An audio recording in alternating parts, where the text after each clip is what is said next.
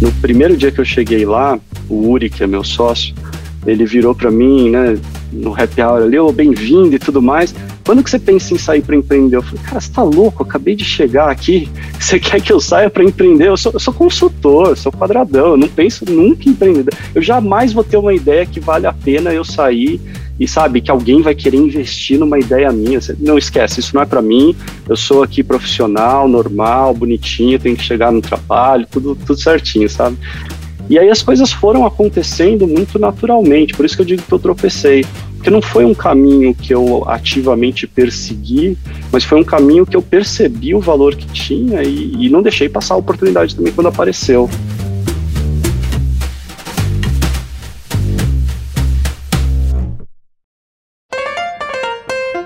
Olá, olá! Está começando mais uma edição do Canary Cast, podcast do Canary. Eu sou Bruno Capelas, líder de comunicações aqui na firma e tenho o prazer de apresentar mais essa edição. Quem está aqui comigo hoje é o Marcos Toledo. Marcos, tudo bem? Olá, tudo bem? Prazer estar aqui também com vocês. Super feliz de fazer esse, essa conversa aqui com o Douglas Storff, que é o cofundador e CEO da Swap. É, vou deixar ele contar um pouco o que a Swap faz, mas o Douglas é um cara fez engenharia é, na Poli, o que é muito esquisito, tipo eu. Depois fez MBA em Michigan, é, trabalhou em algumas empresas e, e depois, acho que antes da, da Swap, acho que tem muito a ver com o que ele vai contar, liderou a parte de pagamentos na 99. Doug, obrigado aí por estar com a gente. Obrigado, satisfação estar aqui com vocês, Bruno, Marcos, é, poder compartilhar aqui um pouquinho com vocês do que a gente está fazendo. Né? É, é, sempre bom poder trocar essas, essas ideias. É, a gente já faz isso com alguma frequência, dado que somos sócios, né, Marcos? E desde lá do comecinho da Swap, é, vocês têm aí ajudado a gente, compartilhado com a gente experiências e, e, e de uma certa forma, é, fazem parte de tudo isso que a gente está construindo, né? Para dizer um pouquinho, né, de como a gente chegou até aqui, é, é, como você bem disse, eu estava na 99 como diretor de estratégia, isso lá em 2017, e estava buscando oportunidades de expansão do negócio em geografia, portfólio de produto, portfólio de negócio, e aprendi ali, acabei esbarrando na oportunidade de pagamentos, ainda era um tema bastante incipiente naquele momento, poucas empresas estavam se aventurando a realmente entrar de cabeça nesse assunto, mas já dava para perceber, até olhando para outras empresas de fora, que isso era uma tendência que não tinha mais como, como ser barrada, né? É, a gente via empresas como a Grab, Ola, Gojek, é, outras empresas de transporte tendo bastante sucesso em criar suas próprias carteiras digitais, né? E aqui no Brasil a gente tinha contexto que era muito parecido com o que essas empresas viviam nesses outros países, onde você tem um mercado é, de banco de varejo que tem grandes ineficiências do ponto de vista de experiência, de custo e muito de acesso. É, você tem, ao mesmo tempo, uma, um banco central que vinha impondo já uma agenda regulatória é, que começava a abrir o mercado para novos modelos de negócio. E aí, quando isso tudo junta com empresas que formam em torno de si verdadeiros ecossistemas, é, que tem a capacidade de atrair usuários, mantém uma relação muito íntima com esses usuários, começam a transacionar volumes financeiros enormes, e tudo isso suportado com tecnologia, é, só tem um resultado, é, onde tudo isso leva esse boom de fintechs que a gente vê hoje acontecendo. É, foi dentro desse contexto, tentando fazer ali a, a wallet da 99, que eu também percebi a, o gap que a gente tinha no mercado do ponto de vista de infraestrutura, para permitir que empresas, justamente como a 99, conseguissem lançar o seu produto e daí surge a Swap. Né? No final das contas, aquele velho caso de empreendedorismo onde você, trabalhando numa empresa, percebe que não tem um bom fornecedor para te atender e você sai para fazer esse trabalho. Legal. Legal. Eu queria pegar uma questão antes, acho que de, de 99, de swap, que é uma dúvida que eu tenho, Né, o Marcos falou que você é um esquisito engenheiro, eu não sou engenheiro, mas tenho um monte de amigo esquisito também. Uhum. É, e eu queria entender assim, cara, você fez uma carreira bastante tradicional no começo da tua carreira, né? Trabalhou em indústria, trabalhou em consultoria. Como é que foi a tua virada de chave para ir para o mundo da tecnologia e depois para empreender em tecnologia? Como é que você sacou assim, putz, isso aqui é para mim? Ainda tem muita gente que pensa numa carreira tradicional. Eu acho que eu não saquei, eu acho que eu tropecei, é, para ser bem honesto, né? Assim, é, de fato, é, eu fiz uma carreira bastante tradicional, como você disse. Comecei na indústria, porque eu sempre fui um engenheiro bastante romântico, até eu queria trabalhar com engenharia. Comecei minha carreira como, é, fazendo projeto de usina hidrelétrica, para você ter uma noção. E aí entrei no programa de trainees da Whirlpool, trabalhava com refrigeradores e, e projeto de produto, e acabei experimentando o mundo de consultoria e fiquei, acabei ficando 10 anos nesse mundo, né? É, o que tinha lá na consultoria que me atraía e que traz um pouco dessa parte de engenharia é a possibilidade de você estar tá sempre resolvendo problemas diferentes, problemas novos e, e que requerem ali você se aprofundar, estudar e tudo mais. E aí, passado já quase uma década de consultoria, eu tinha esse apetite por, por, por experimentar um pouco esse lado novo da economia que estava surgindo, né? Não tinham grandes exemplos ainda de startups super bem sucedidas, mas perceber que já tinha é, um caminho legal ali para acontecer. Eu não fui atrás, eu recebi um convite de, de participar do processo seletivo da 99 e acabei me apaixonando pela ideia, sabe? Puxa, eu trabalho com estratégia, aí eu estou recebendo aqui um convite para ir fazer estratégia numa startup que era até então, na minha opinião, a startup mais sexy que tinha no mercado. não tem como dar errado esse negócio, né? Deixa eu, deixa eu experimentar. O que, que é o pior que pode acontecer? Eu vou para lá, é, vou ter tido uma experiência super bacana, não, não acho que vai ser um, um demérito para minha carreira. E, e, de verdade era assim que eu estava pensando na época, né? Puxa, vou sair de uma consultoria super renomada, vou para uma startup, me aventurar. Será que isso estraga a minha carreira? Óbvio que não, né? Medo da, da época que a gente estava vivendo ali e tudo mais, e da, do quanto que isso ainda era um movimento pouco tradicional de ser feito. E curiosamente, no primeiro dia que eu cheguei lá, o Uri, que é, que é meu sócio, ele virou para mim, né, no happy hour ali, oh, bem-vindo e tudo mais. Quando que você pensa em sair para empreender? Eu falei, cara, você tá louco, eu acabei de chegar aqui, você quer que eu saia para empreender? Eu sou, eu sou consultor, sou quadradão, eu não penso nunca em empreender. Eu jamais vou ter uma ideia que vale a pena eu sair e sabe que alguém vai querer investir numa ideia minha. Não esquece, isso não é para mim. Eu sou aqui profissional, normal, bonitinho, tenho que chegar no trabalho, tudo, tudo certinho, sabe? E aí as coisas foram acontecendo muito naturalmente, por isso que eu digo que eu tropecei, porque não foi um caminho que eu ativamente persegui, mas foi um caminho que eu percebi o valor que tinha e, e não deixei passar a oportunidade também quando apareceu. Né? Mas ele foi um caminho que foi se construindo de uma forma muito, muito, muito tranquila, assim, muito natural para mim. Não foi forçado, não. Legal. E acho que parte desse caminho que é natural para você passa pelo Uri, né? Até eu ia puxar essa história que você contou agora, né? Vocês conhecendo em 99, que eu acho muito legal. Como é que você sacou que você e o Uri eram a dupla certa, né? Como é que você, assim, pô, se jogar numa aventura dessa, muitas vezes é legal você se jogar com alguém que você confia. Como é que você olhou para o Uri e falou assim, pô, esse é o cara que eu vou entrar na, na, na jornada empreendedora? É, desde que, bom, ele me entrevistou para entrar na 99, é, ele respondia para o CFO, e eu entrei respondendo para o CFO também. Depois que, que a gente fez a venda para a Didi, eu passei a reportar direto para o CEO.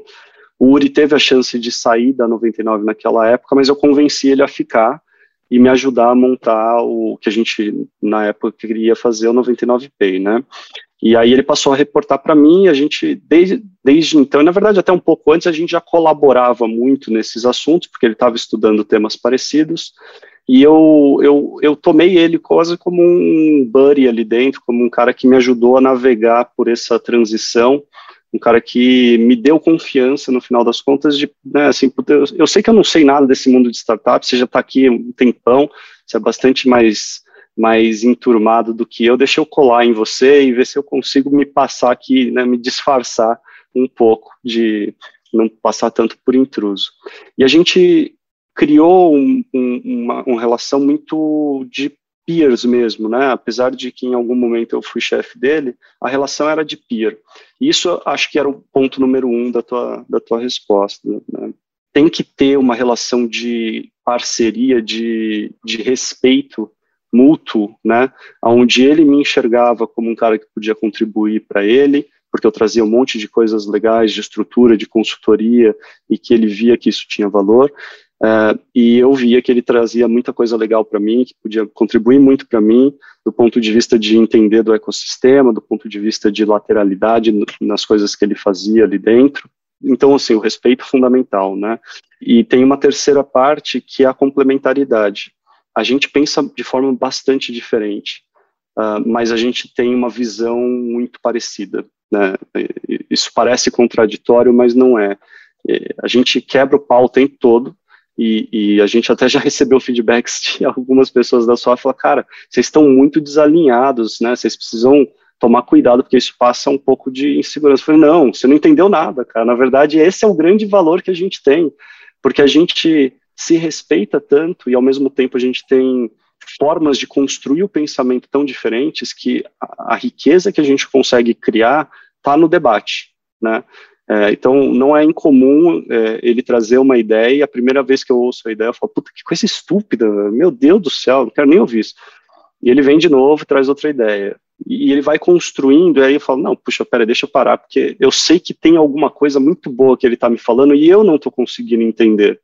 E o mesmo acontece o contrário, eu tenho certeza que eu trago algumas ideias que ele fala, puta, lá vem o cara de novo, quadrado, Caxias, me falar para eu não fazer esse negócio e, e a gente vai se complementando nesse sentido. E foi através de trabalhar juntos, de perceber essa complementaridade, de construir esse respeito, que a gente teve certeza que fazia sentido a gente continuar exercitando essa, essa parceria, mesmo fora do contexto do 99.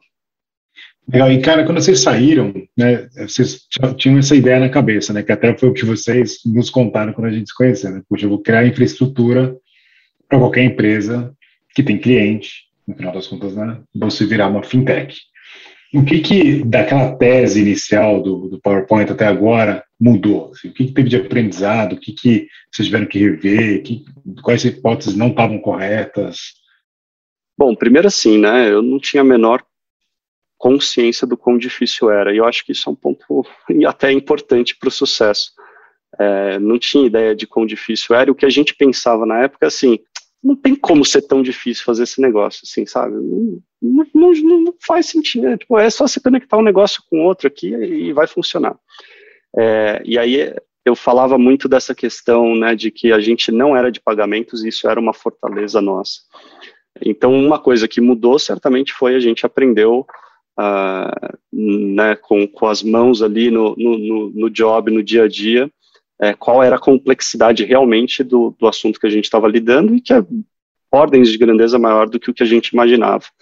Dito isso, é, a hipótese inicial né, de que teriam, de que não faria sentido as empresas que querem ter esse acesso construírem o acesso por si só continua valendo, né, não mudou praticamente nada. O que mudou, na verdade, foi que ficou muito mais fácil de explicar isso. Antes, a pergunta que vinha assim, ah, não, tudo bem, você vai sair, vai fazer para um cara pequenininho, mas a 99 sempre vai fazer o dela, né? A RAP sempre vai fazer a dela. É, e não faz sentido uma empresa grande querer contratar uma empresa de infraestrutura para fazer isso.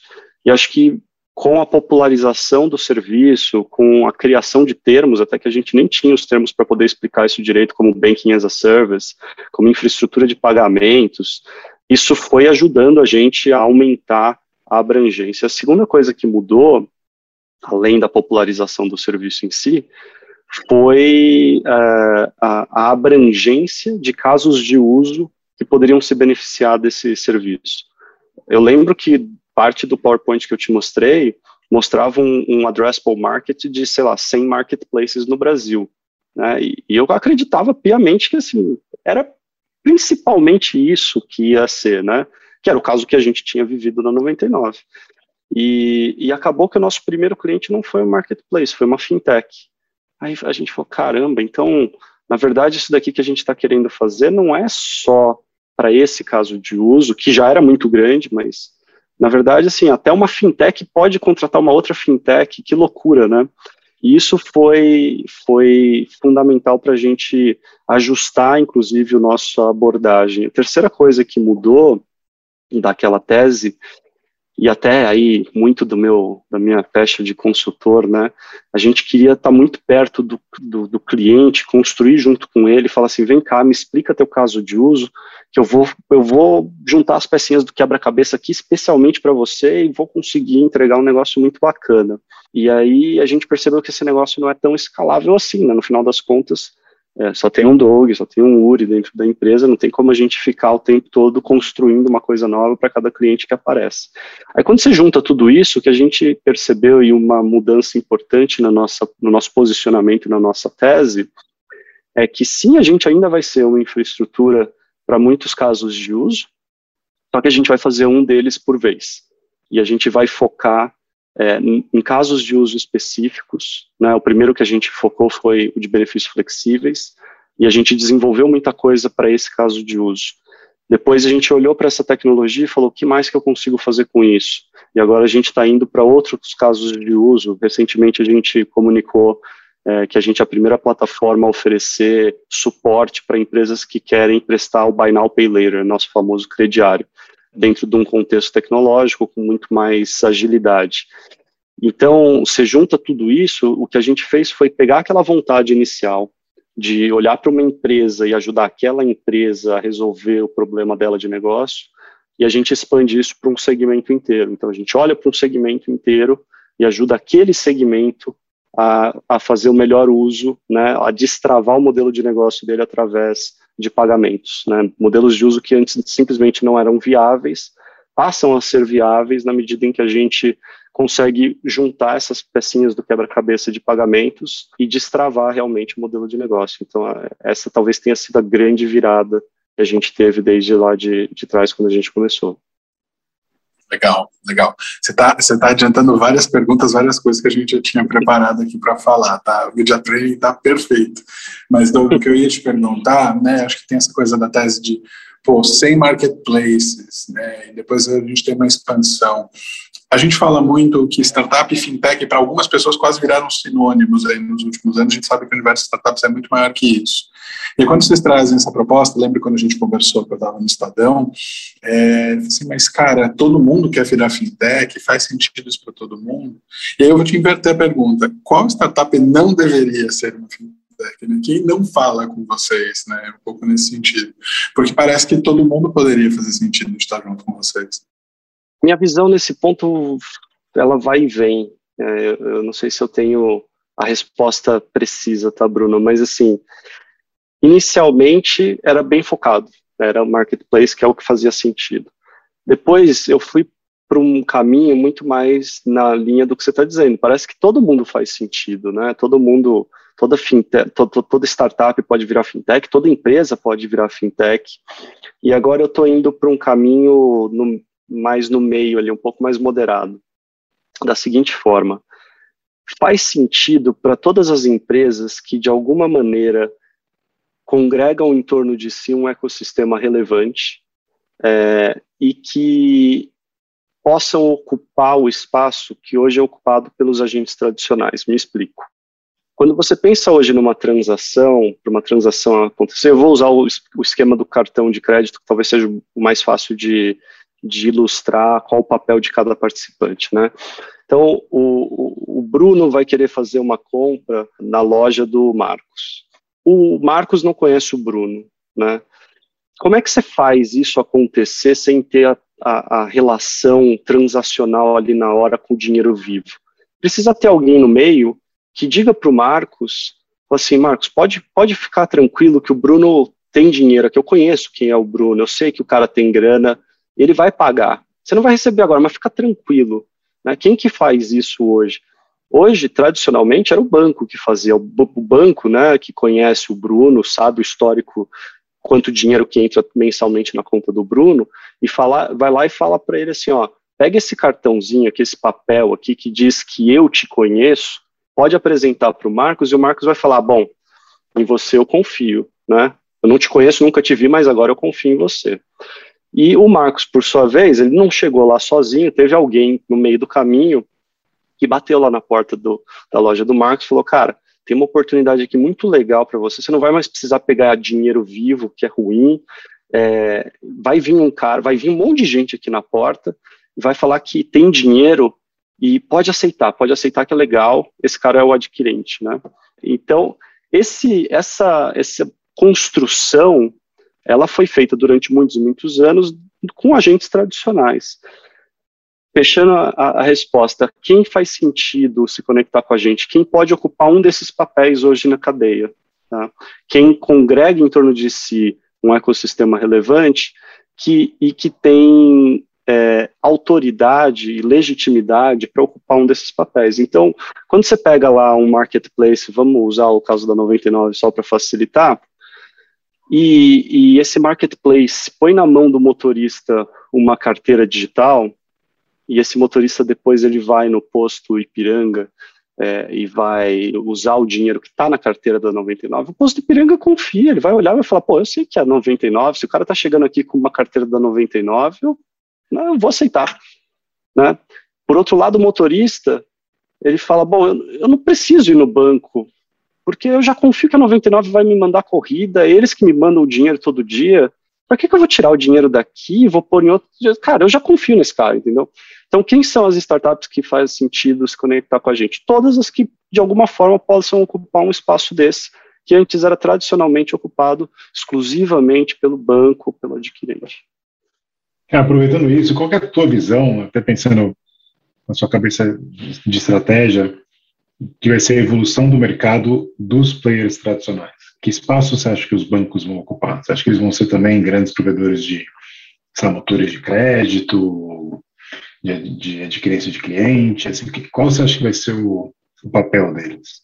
Futurologia difícil aqui que você está me pedindo, mas é, existe de qualquer forma um papel que eles ocupam hoje e que por um bom tempo ainda vão continuar ocupando, que é de segurar o dinheiro e garantir a liquidez do sistema financeiro. Né? Esse papel, por mais que eu confie em todas essas empresas né, que a gente está falando, é, elas ainda podem quebrar. Né? E aí o banco, ele hoje tem no papel do, do sistema financeiro é, a importantíssima função de garantir que o dinheiro está lá e que ele vai continuar lá e que não importa o que aconteça com a economia, não importa o que aconteça com todo o resto, o dinheiro vai estar tá lá.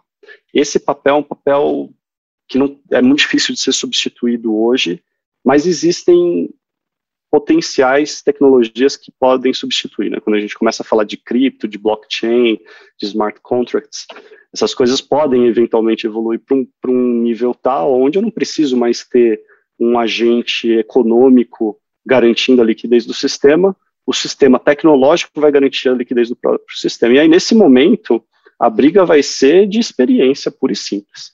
Quem vai ser mais eficiente em conhecer o Marcos e saber que o Marcos pode ter um limite de crédito a, a mais, né? Quem vai ser a, a empresa ou o agente que vai conhecer o Bruno e saber que o Bruno, eu posso segurar o carro do Bruno, porque, cara, o Bruno não vai bater o carro.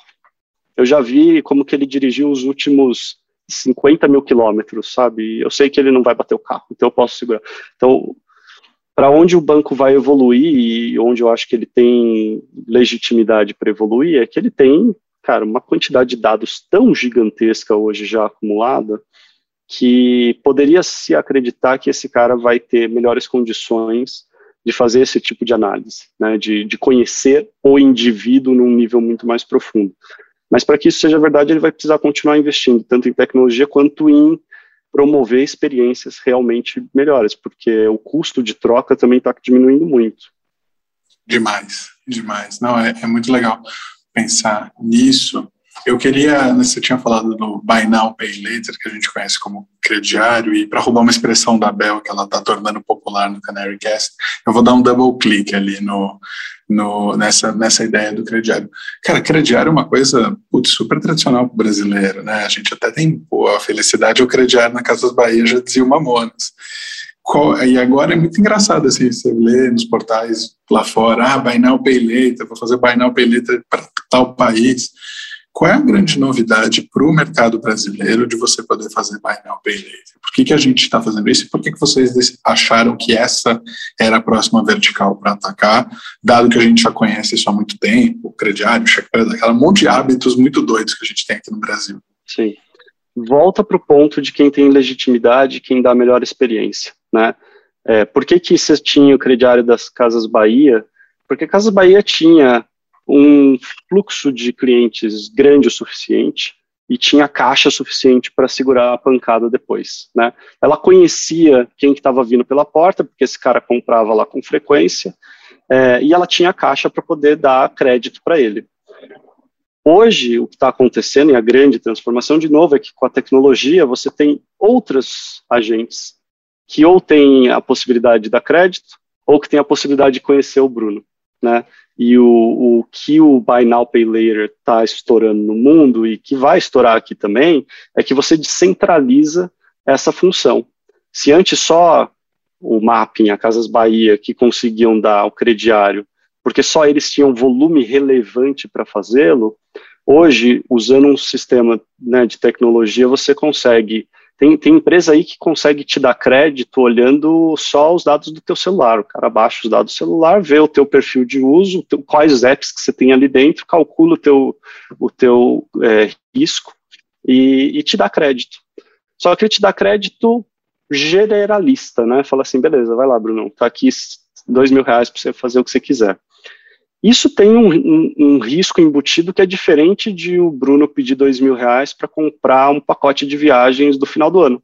Né? Porque se eu te dou dois mil reais para você fazer o que você quiser, sei lá, você vai comprar um, um telefone, vender ali já na esquina, transforma aquilo em dinheiro, sei lá, você vai querer pagar isso de novo. A tua viagem do final do ano, talvez você vá querer pagar, porque é a viagem do final do ano, você está planejando com a tua família e tudo mais. Então, o, o que o Buy Now Pay Later está fazendo é permitindo que, numa escala muito mais pulverizada, você consiga ter segurança de oferecer crédito de baixo risco. Né? Casas Bahia, por que, que o cara não, não deixava de pagar a Casas Bahia? Ele vai precisar voltar dali a pouco de novo, para se ele comprou a cama, dali a pouco ele quer voltar para comprar o micro-ondas. Se ele deixou de pagar a cama, ele não vai conseguir comprar o micro-ondas. Então você diminui o risco o segredo todo está nessa, nessa brincadeira, né? E, e, a gente percebeu isso já faz um tempinho que, que eu tinha discutido até com o primeiro possível cliente, faz dois anos que a gente desenhou isso. Esse cliente ele queria basicamente se integrar com os varejistas e oferecer crédito na hora do checkout. Então, na hora do checkout, você vai lá e fala assim: olha, eu quero quero fazer, pagar essa televisão aqui em 10 vezes, ele aperta no botãozinho do, do, da empresa que está oferecendo crédito, não o botãozinho da Visa, não o botãozinho do boleto, aperta o botãozinho daquela empresa, a empresa analisa o risco de crédito naquele momento, aprova, você faz o check-out e a empresa depois se entende com o varejista. Qual o problema disso? É que você tem que se integrar com cada um dos varejistas um a um, né? A solução que a gente criou permite que você continue oferecendo essa mesma opção para o teu, teu usuário, sem precisar se integrar com cada varejista por vez, porque a gente dá um número de cartão de crédito virtual, o usuário coloca aquele número de cartão de crédito no checkout como se fosse um cartão Mastercard normal, e toda a transação e todo o, o, a, o fluxo de aprovação acontece entre o meu cliente e a Swap, né? E eu sei onde que aquele cartão foi usado, eu sei é, se ele tinha limite ou não tinha limite, isso diminui o risco da transação. Essa é a grande, a grande inovação do Buy Now Pay Later no Brasil. E daí, falando de evolução do crédito, né, tentando fazer algum tipo de paralelo com o crediário lá do passado, o que é permitido agora você fazer uma tecnologia, o que mais você acha que, que pode vir por aí, assim, no ponto de vista de produtos de crédito? Pensando que o movimento é um movimento de descentralização e de experiência, né? Você permite que muito mais empresas forneçam crédito, e aí quem vai ganhar é quem fornece o melhor crédito mais rápido e mais barato para o usuário, mas ao mesmo tempo garantindo que ele vai ter o retorno financeiro, né? Porque não adianta eu também dar crédito para todo mundo e não conseguir recuperar esse crédito no futuro. O que, que a tecnologia vai continuar permitindo é que cada vez mais você dê o crédito com uma precisão muito grande. É quase que um assessment realmente um a um ali no caso de uso, no caso de compra, no momento de compra. É, isso deve, no limite, baixar muito o custo do crédito é, e deve aumentar muito o número de pessoas que conseguem tomar o crédito. Em termos de produto específico, é, seria difícil de dizer, né? Assim, a inovação para mim vem muito mais nos modelos de avaliação do risco e nos modelos de, de assertividade, né, de cobrança, do que no produto em si. Mas talvez a próxima fronteira, isso tudo no, no, nível de experiência, né, mas a próxima fronteira que eu acho que ainda é muito, muito, muito incipiente, é quando você começa a falar de crédito peer-to-peer -peer mesmo, né, quando você massifica essa, esse poder de, puxa, eu tenho aqui sei lá, dois mil reais sobrando, o Bruno está precisando de dois mil reais, como que eu consigo fazer uma coisa ligar com a outra, garantindo a segurança disso, né? É, para mim, essa seria a próxima fronteira. Então, você sai de um banco que dá crédito para um monte de empresas menores que dão crédito para um nível onde todo mundo dá crédito para todo mundo. E aí você põe o dinheiro, né, a massa de dinheiro na economia para trabalhar de uma forma muito mais eficiente. Boa. Não, eu gosto bastante dessa visão de você criar, de fato, uma rede social financeira, né? E as pessoas estarem todas conectadas. Né? Exato. Isso faz muito, muito sentido. Doug, tem uma coisa que eu queria te perguntar, que é o seguinte, né? Pô, a Swap, ela precisa atender diferentes clientes, né? Vocês precisam de vários clientes dentro de uma mesma vertical para poder crescer. Como é que vocês crescem? Como é que vocês atendem muitos clientes sem um transformar isso numa commodity e dois, eventualmente lidar aí com, com questões de bom, um conflito, assim, cara, vocês atendem duas empresas que vão, em tese, estar em busca do mesmo consumidor, isso uma hora vai acontecer. Como é que é esse arranjo para vocês e que dica você dá para quem está numa empresa que precisa lidar com esse tipo de desafio?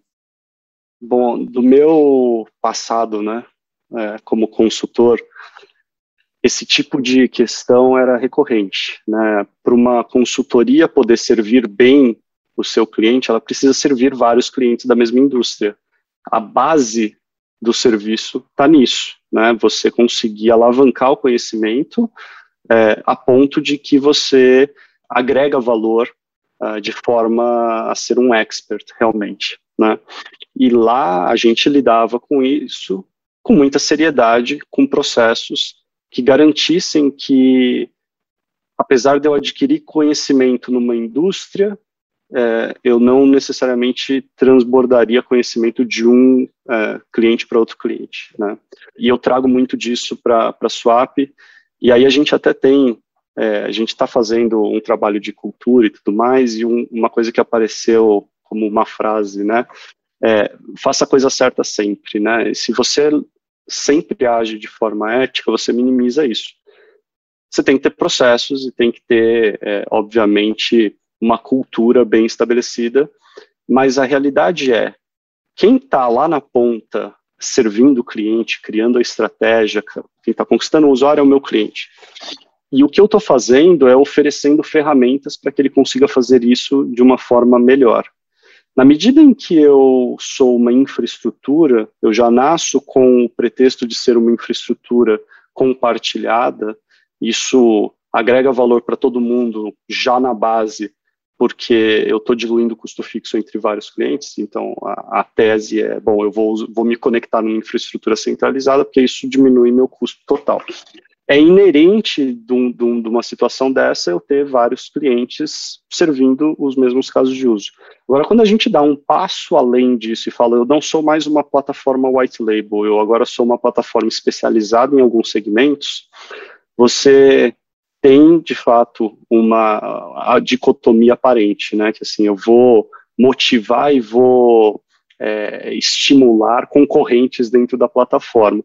Por outro lado, eu estou colocando todo o meu esforço, todo o meu time de desenvolvimento, todo o meu time de business development para gerar mais valor para aquele segmento.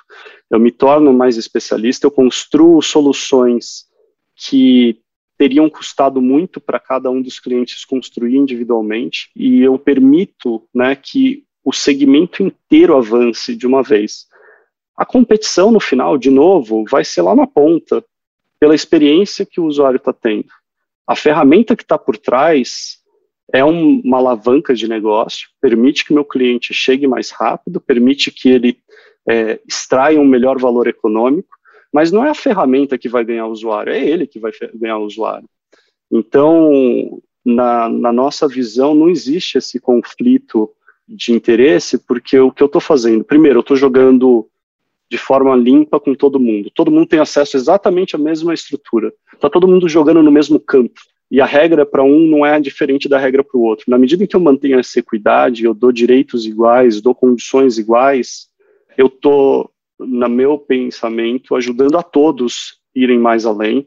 E estou tirando um burden que eles teriam de eles terem que desenvolver uma série de coisas, e eu estou liberando tempo para que eles foquem, eles sim, na estratégia competitiva deles, que eles foquem em como que eles vão dar a melhor experiência. Então, ao invés dele ficar pensando como que ele vai implementar um, né, um gato dentro do, do, da infraestrutura para conseguir fazer um detalhe de autorização ali dentro, ele está pensando em como que ele constrói um melhor aplicativo para ganhar o usuário.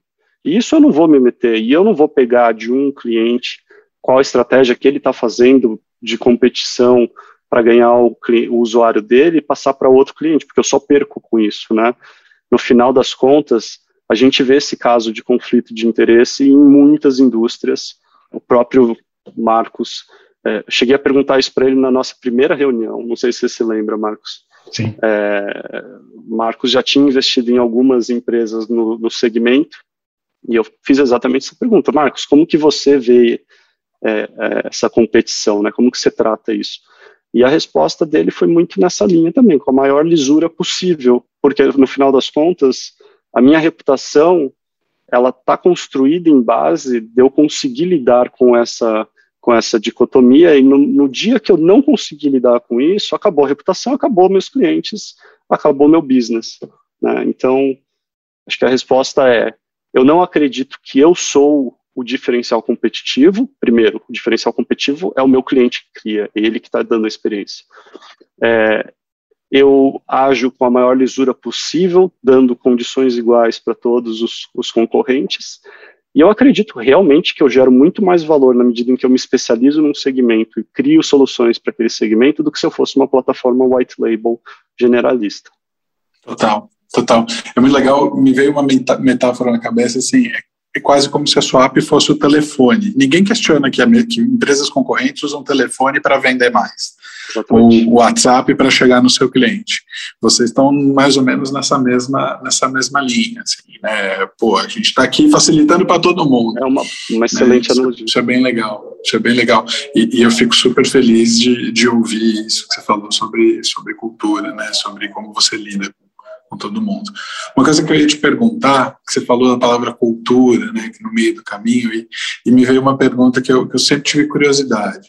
Primeira vez que eu ouvi falar de swap, eu achei super técnico né? E é uma, e é uma, é uma empresa que está resolvendo um problema gigante, mas que ao mesmo tempo é, é técnico e é muitas vezes distante do consumidor final. E isso às vezes é uma questão para quando você precisa contratar gente, né? Quanto mais perto do consumidor, né? aquela marca que você ama, você quer estar tá ali. Né? Um monte de gente tem sonho em trabalhar em algumas marcas. Como é que é para vocês esse lado de construir a cultura, de trazer gente e falar assim, vem resolver esse super desafio com a gente, só que ao mesmo tempo com essa coisa que é mais técnica, que às vezes está um pouco distante do, do, do que é palpável para o consumidor final, né? Como é que os caras explicam para a mãe onde ele trabalha? É, a forma mais legal de explicar isso é assim, puxa, você acha muito bacana é, o produto que é, a Vi está fazendo? Puxa, acho. Né, eu vejo o cartão, teve um dia que minha irmã mandou um, uma foto do cartão que ela tinha recebido lá na empresa dela, falou, isso daqui é você que faz, né? Falei, sim, é, eu que estou por trás, né?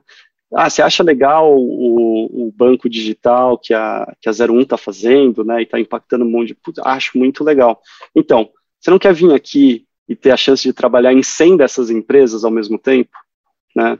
É isso que é, no final das contas, você está é, no, no, no, layer atrás de todas essas empresas. Você tem a chance de, no dia a dia, lidar não com um caso concreto, muito legal, muito apaixonante, mas com 100 deles. Né, e continuar criando esses casos, ver eles nascendo e, e, se colocando numa posição de pensar muitas vezes, isso é realidade na nossa base, de que assim, cara, aquele caso não teria existido se não fosse a gente, sabe? Porque hoje a gente está atendendo uma camada né, dessas startups que muitas vezes chegam, se conectam na gente antes de ter feito o seed round deles.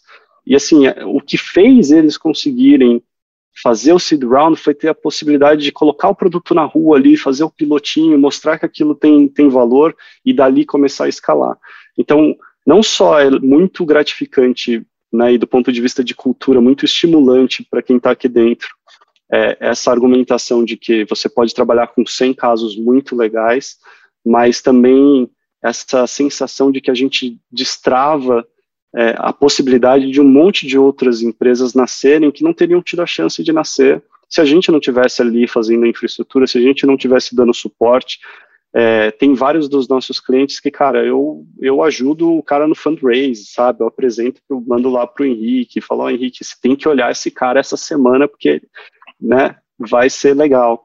Então, tem essa questão de construção que é verdade, é super técnico, né? O, o quando você vai para trás na cadeia, quanto mais para trás, mais técnico vai ficando. Mas ao mesmo tempo, é impossível você não se conectar com o produto final. A gente usa o produto final, né? É, a gente sente isso, a gente lida com, com, o nosso cliente no dia a dia, a gente ajuda ele a construir a estratégia, a, a, a forma como ele vai deployar aquele produto. É, e, e, essa sensação de construção junto, de, de enable mesmo, é muito legal. É bem legal. Falando sobre a tua visão de crescimento, né, uma coisa que eu queria só explorar com você é o seguinte: você está construindo uma empresa com a visão de ser escalável, né, de ser grande, de ficar um negócio enorme. Né, você seguiu até a tua opção de, de levantar capital com venture capital, né, quer dizer muito disso, né, na nossa opinião, etc. Como é que você lida, e acho que isso pode ser bastante aprendizado para você dividir talvez com outros empreendedores que estão também em negócios mais B2B, mais infra, etc. Como é que você une a questão de executar para ser escalável e grande, crescer rápido, e ao mesmo tempo, puxar um produto que eu imagino que assim, envolva muita coisa técnica, muita infraestrutura, muito onboarding, né, muita, tentar fazer um diagnóstico de como é que é o problema daquele cliente específico. Então tem muita coisa que você, pode ter o risco de cair no mundo mais consultivo, né? Queria saber como é que você está operando isso na sua cabeça e, e, e criando mecanismos para, de fato, falar, não, eu consigo ir para o lado de crescer muito rápido, virar uma maquininha de crescimento. A solução disso que a gente encontrou foi justamente a gente se especializar, né? Era bastante comum a gente ter 10 discussões ao longo da semana dos casos de uso mais variados e, e o nosso roadmap fica indo para lá e para cá, para lá e para cá, para lá e para cá. O resultado é assim, se você quiser servir todos os casos de uso, o roadmap é infinito. E aí, quando você tem é, uma tecnologia, né, ou um tipo de negócio, que cada pedacinho do roadmap que você vai construir demora bastante, porque é infraestrutura, esse negócio, assim, eu não posso pôr um MVP e, e né, pôr na rua, testar e falar, ih, sumiu 100 mil reais aqui, mas tudo bem, a gente aprendeu com isso é, não dá, né? Então, assim, é um, é um ciclo mais longo de desenvolvimento, é quase como fazer um, um carro no final das contas, né? Um, produzir um hardware aqui. Você não pode pôr o carro na rua e falar, puxa, é, faltou um pneu, mas tudo bem, né? E vai andar. Não vai andar. Você precisa pôr, testar, garantir que aquele troço vá. E aí, a única forma que a gente achou é, viável de fazer isso de forma de maneira escalável é a gente se especializar entender muito muito bem o problema de alguns casos, né, de alguns segmentos, desenvolver em cima daquele e depois ir replicando. Hoje a gente criou já dentro de casa quase uma maquininha de abrir novos segmentos. É, e, e, a nossa escalabilidade vai estar na competência de muito rapidamente multiplicar essa fórmula que a gente criou para ir capturando cada vez mais casos de uso. No limite, eu vou voltar à origem ser uma plataforma que atende praticamente todos os casos de uso, só que eu fiz isso muito bem em um caso por vez. Legal, legal. Tem uma coisa que eu ia te perguntar, né? Vamos dar aqui, sessão spoiler do, do, do, podcast, ou super fresco, né? Sessão super fresca do, do podcast saindo do forno, vocês estão começando a atacar crédito, né? Com float. É uma coisa que me, que me pergunta assim, me lembro dos meus tempos de estudando, toda hora aparecia uma fintech de crédito nova. Toda hora. Eu falava assim, cara, eu fazia uma matéria por semana e eu fazia, sei lá, duas, três matérias de startups por semana no Estadão. E eu fico pensando assim, cara, tem muita gente oferecendo crédito de muitos jeitos. É, como é que o crédito não vira commodity? Como é que vocês estão olhando para isso, para que oferecer crédito não vira commodity, todo mundo faça sentido oferecer crédito? Voltando de novo lá para trás, né? A grande questão do crédito é, é a, a, legitimidade que você tem de oferecê-lo e o conhecimento que você tem sobre a, a pessoa que está tomando o crédito. Antes era o banco que fazia isso de forma super centralizada e agora a gente está pulverizando. Qual que é o problema na hora que você pulveriza do, do modelo atual? É que você não tem esse relacionamento. Né? Então o Bruno vai lá na, na, na Acreditas e pega 5 mil reais emprestado e acredita só vai ouvir falar do Bruno de novo uma vez por mês, quando o Bruno, ou não, pingar o dinheiro lá de volta que ele, que ele pegou, né? Por quê? Porque a forma de você distribuir esse crédito ainda é a forma tradicional. Você pediu dinheiro, esse dinheiro vai cair na tua conta do banco. Então, assim, você tem uma pessoa que está correndo risco, que está tomando né, o risco de crédito, está te dando crédito, mas o teu relacionamento, o teu contato, é, o teu histórico está no outro lugar. O que a gente está tentando fazer é realinhar essa equação e permitir que todas essas inúmeras fintechs de crédito que você fazia entrevista e, e comunicava o lançamento tenham a chance de fechar o ciclo e manter o relacionamento elas com o cliente delas, porque o cliente é delas, foi ela que deu o crédito. Nada mais justo que ela mantenha esse relacionamento, entenda como que você usou esse dinheiro, é, que ela consiga se comunicar com você de uma forma muito mais presente. E é isso que a nossa infraestrutura permite, é justamente que você, né, uma empresa, uma SCD, uma empresa de crédito dessa, ela cria a própria conta e que o relacionamento se mantenha ali, que ela entenda como que o Bruno gastou dinheiro, aonde ele comprou, é, com que frequência, e que isso seja usado depois para realimentar o motor de crédito dela, para que ela consiga ter modelos melhores, baixar o preço, aumentar a abrangência do, do serviço. Demais, demais, faz todo sentido. Faz todo sentido. Doug, é, cara, a gente está chegando aqui no final do papo. É, antes da gente acabar, tem uma perguntinha, mas é uma perguntinha mais, mais engraçadinha aqui, que a gente sempre faz para Nery, mas antes de tudo, Queria te agradecer, cara. Aprendi muito nesse papo, acho que foi super legal. É um prazer ouvir você falando e, o jeito que você explica as coisas é muito legal porque é muito claro, né? Acho que isso é, isso é super legal. A pergunta que eu te fazer é o seguinte: a Swap chegou para resolver problemas muito difíceis da vida das empresas, né? Operações e tudo mais, fazer essa infraestrutura. O que, que você queria que na sua vida pessoal tivesse uma Swap? Ai, pergunta difícil, peraí. É, eu vou responder de uma forma muito do meu momento pessoal, tá? Eu tô mudando de, de apartamento. E assim, se pudesse, né, se existisse uma forma de eu conseguir fazer isso, assim, sabe, tão simples, é, isso resolveria muito minha vida, seria muito bacana que você sai para fazer um monte de reunião num dia e vai dormir já no outro apartamento pronto. Exato, exato. É assim, só, só me fala que dia que eu saio, né, que, que eu, eu vou pro outro e acabou. Minhas coisas magicamente aparecem lá, tudo funciona, tá tudo ligado.